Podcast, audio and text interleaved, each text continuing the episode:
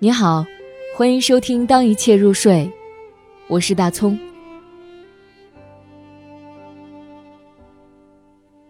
白鹭节选，德里克·沃尔科特，翻译，程一深。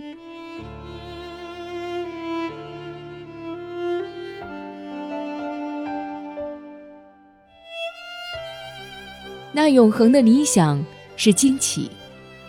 凉爽的绿草地，安静的树，那边山丘上的丛林。接着，一只白鹭的白色喘息，使飞行进入画面。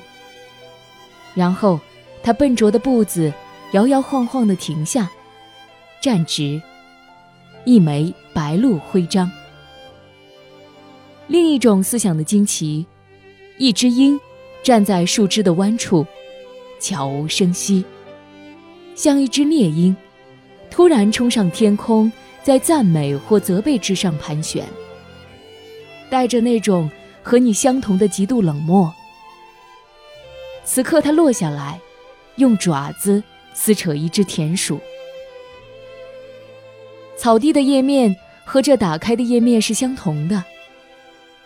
一只白鹭使这叶面惊奇，那只高空的鹰对着死物尖叫。一种纯粹是虐待的爱。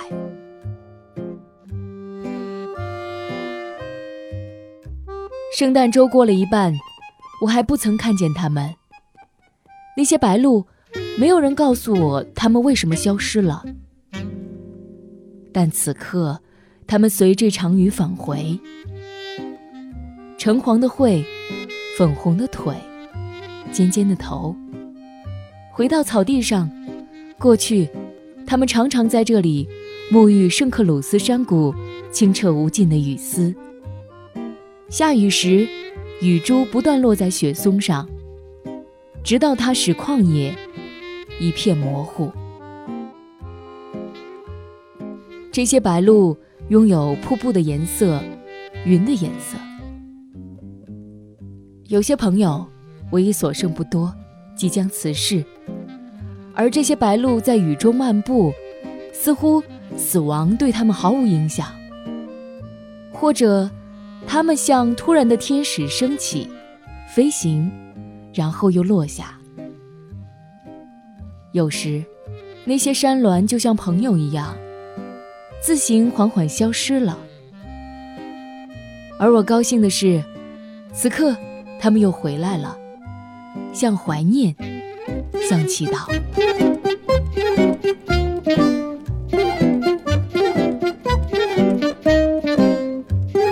伴着一片正落入林中的叶子的悠闲，浅黄对着碧绿旋转。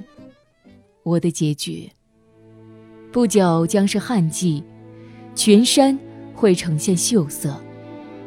白鹭上下扭动它们的脖子，弯曲起伏，在雨后捕食虫子。和荠草，有时直立如保龄球瓶，它们站着，像从高山剥落的柳絮条。随后，当它们缓缓移动时，它们移动这只手，像双脚张开的纸，用前倾的脖子。我们共有一种本能，贪婪喂养。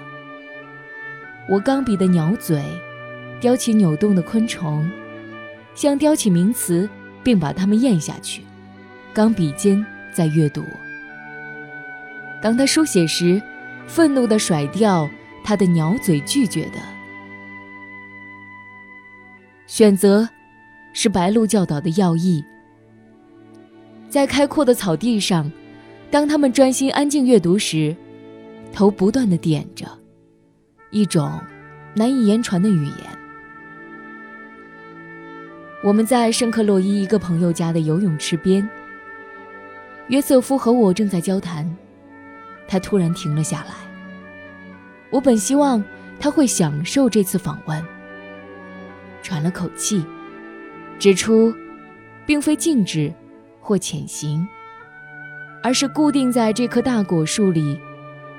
这使他震动的一幕，就像博斯的某间画作。他说。那只大鸟突然出现在那里，或许带走它的是同一只，一只忧郁的白鹭，或苍鹭。说不出的话，总是伴随着我们，像欧迈俄斯，第三个同伴，而捕获它。他爱雪，给他鼓舞的是那只鸟。泛着幽灵似的白光，如今每当正午或傍晚，在草地上，白鹭们结伴静静地向高处飞翔，或者像赛船那样航向海绿色的草地。它们是天使般美丽的灵魂，像约瑟夫一样。